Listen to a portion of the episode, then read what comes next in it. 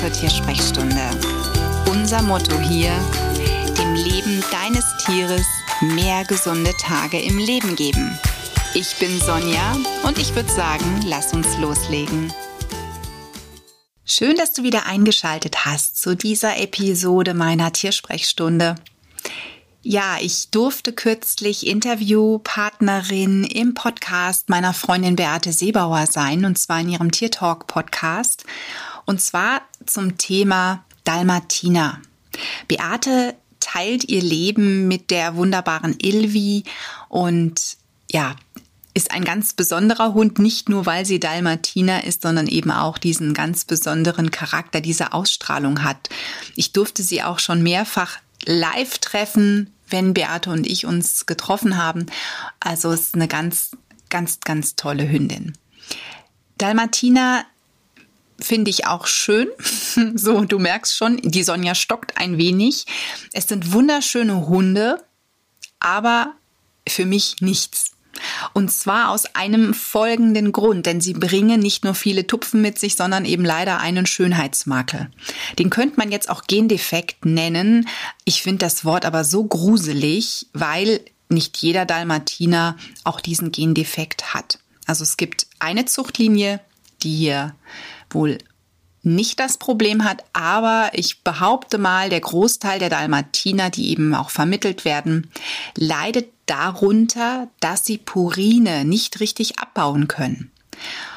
Wenn du jetzt mit einem Dalmatiner zusammenlebst und überhaupt nicht weißt, wovon ich spreche, dann hör gut zu. Wobei ich fast behaupten würde, die meisten Dalmatinerhalter sind mittlerweile aufgeklärt, dass Purine bei einem Großteil der Züchtungen wirklich zum Problem führen können. Ich habe als Tierheilpraktiker und auch Tierernährungsberater eben auch immer wieder Dalmatiner in der Sprechstunde, bei denen die Besitzer von dieser Problematik überhaupt nichts wissen. Und das schockt mich immer so ein bisschen oder auch verwundert mich so ein bisschen, weil ich mir immer denke, meine Güte, es ist das eine, dass ein Hund einzieht. Na, manchmal wird man ja auch ganz plötzlich zum Hundebesitzer, weil vielleicht man plötzlich zu einer Pflegestelle wurde oder oder. Aber wenn diese Hunde schon ein paar Jahre dann dort auch wohnen und es junge Leute sind, die auch viel im Internet surfen, dann wundert mich immer so ein bisschen, hey, warum habt ihr denn noch nie geguckt, was man zum Dalmatiner wissen sollte? Denn dann stolpert man über unzählige Seiten, in denen zumindest diese Purin-Problematik genannt wird. Und was bedeutet das jetzt? Purine sind eigentlich was ganz Natürliches. Sie kommen in den Lebensmitteln vor, sie kommen in unserem Körper vor, sie gehören zum Zellstoffwechsel wirklich dazu. Und man könnte jetzt auch sagen, dass der Körper diese Purine durchaus auch benötigt, in einem gewissen Maße.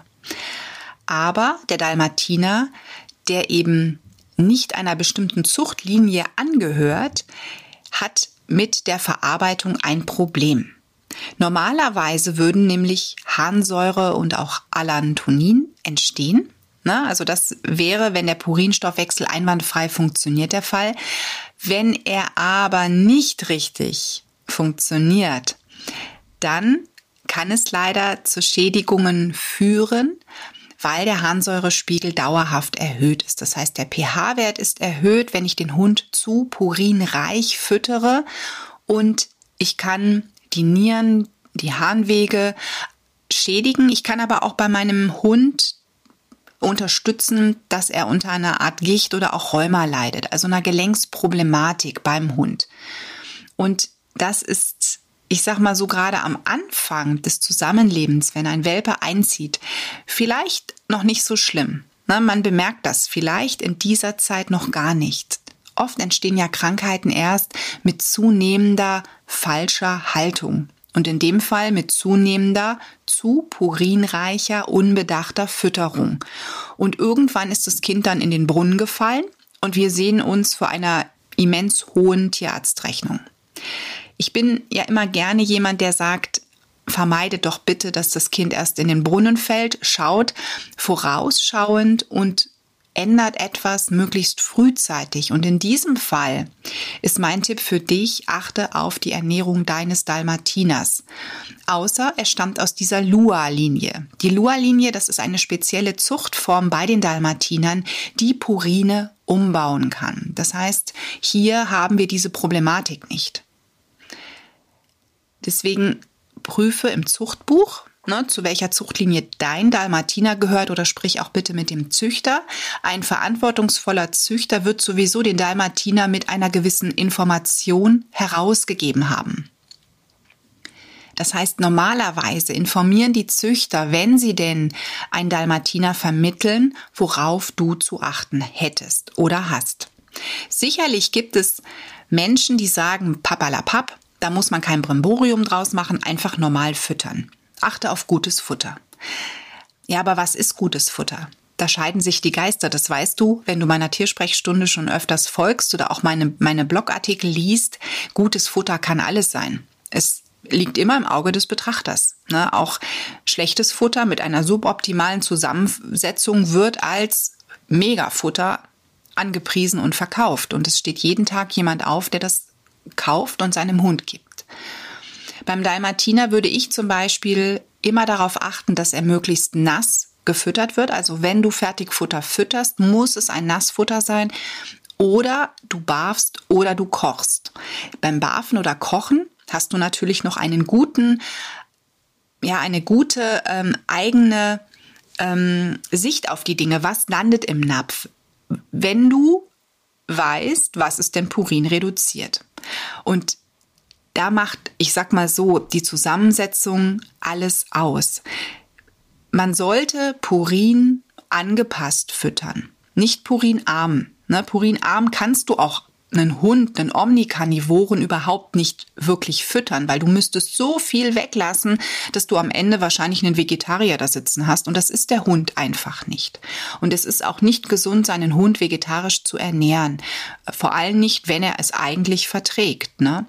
Also ich würde hier in diesem Fall wirklich dir ans Herz legen, informiere dich zur Ernährung des Dalmatiners einfach mal ganz sachlich, ganz vernünftig, prüfe dann, was fütterst du, achte auf die Zusammensetzung, was landet im Napf und beschäftige dich in jedem Fall mit den Dingen, was ist purinarm. Und dann kommt es wirklich auf die Menge, auf die Purinmenge des Tages an.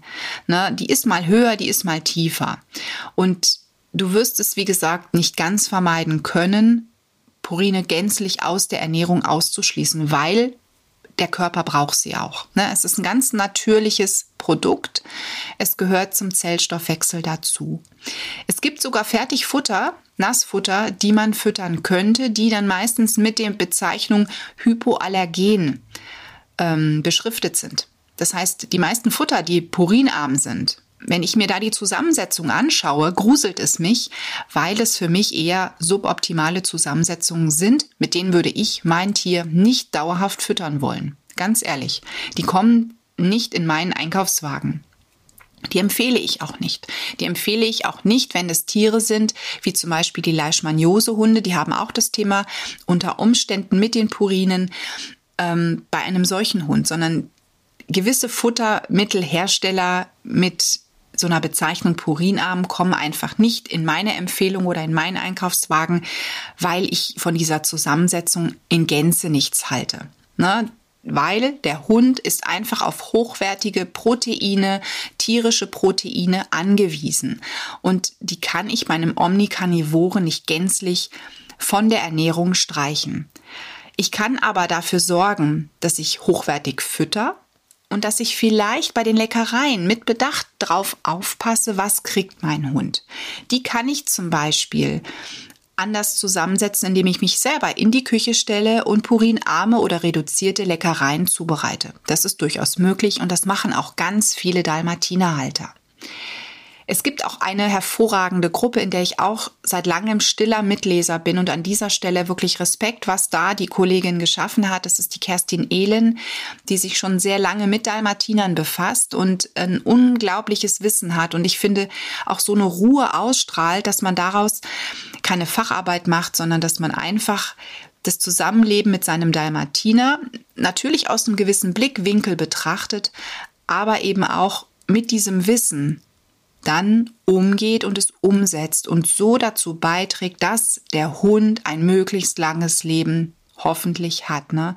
Wir wissen es ja immer nicht, wir können alles richtig machen und trotzdem passiert etwas, worauf wir keine, ja, keine Handhabe haben, was halt da dann einfach passiert. Aber das finde ich bei der Kerstin in ihrer Gruppe auch so toll. Die Unterstützung der Community ist auch so groß und man findet dort wirklich sehr viele wichtige und sachliche Informationen. Deswegen, wenn du sagst, dich interessiert das Thema Ernährung von Dalmatinern, schau da gerne mal rein.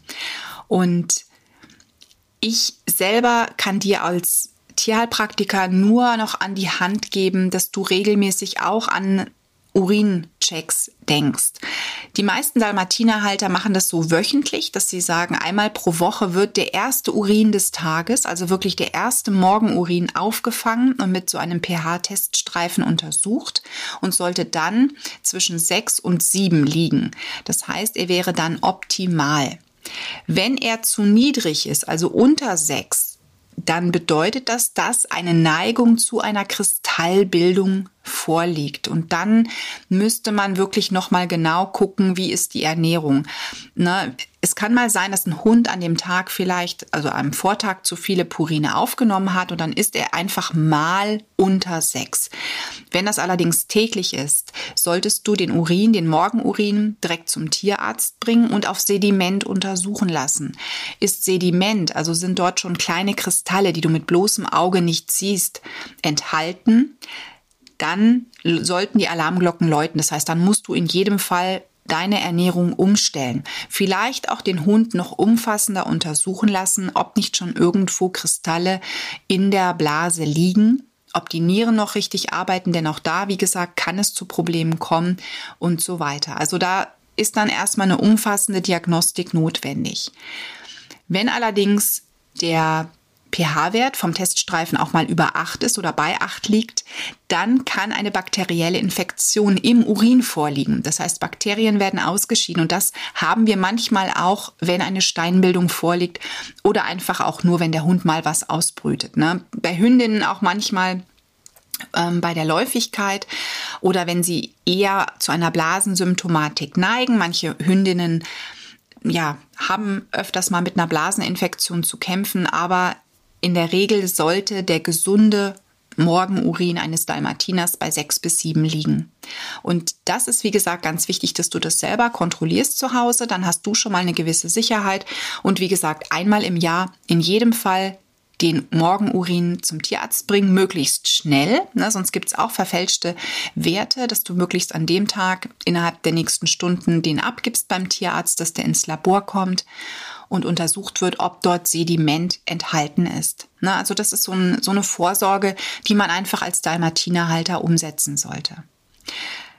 Auch Trockenfutter. Streich das bitte. Versuch den Hund umzustellen. Der Dalmatiner oder eigentlich sage ich es ja für alle, nicht nur für Dalmatiner, sollte hochwertig ernährt werden. Und hochwertig ist Trockenfutter in den seltensten Fällen. Die Zusammensetzung ist in der Regel suboptimal. Meistens finden sich Konservierungsstoffe darin, denn sorry, wie lange soll denn so ein Trockenfutter ohne Konservierung halten? Das ist überhaupt nicht möglich. Also von dem her ist da immer irgendetwas drin, ja, wo man eigentlich selber Bauchschmerzen bekommen sollte. Und aus diesem Grund empfehle ich dir, stell die Ernährung um. Hochwertiges Nassfutter, achte da auf die Zusammensetzung oder aber barfen oder selber kochen. Ne, bei den letzten beiden Punkten hast du alles selbst in der Hand und nimm dir Ganz wichtig, wenn du einen Dalmatiner hast, hier am besten einen fähigen Tierernährungsberater mit Wissen auch, wie man einen Dalmatiner richtig ernährt, an die Hand. Na, da gibt es auch in der Gruppe von der Kerstin Ehlen einige, die da das spezielle Fachwissen haben und dir weiterhelfen können. Ähm, genau, Kerstin Ehlen selber vielleicht, auch die Vanessa Rössler, eine Kollegin aus Österreich, ist, die möchte ich da an dieser Stelle nennen, die da auch äh, Erfahrung drin hat, oder Ute Waden von Bafgut. Das sind Kolleginnen, die ich dir hier empfehlen kann. Oder Doris Remisch. Doris Remisch ähm, hat da auch noch das spezielle Wissen zu den Leishmaniose-Hunden. Ähm, die man eben auch ne, Purin angepasst ernähren sollte. Also das sind so ein paar Namen, die ich dir an dieser Stelle wirklich nennen kann, die dir hier bei Kochrezepten oder BAF-Rezepten weiterhelfen können.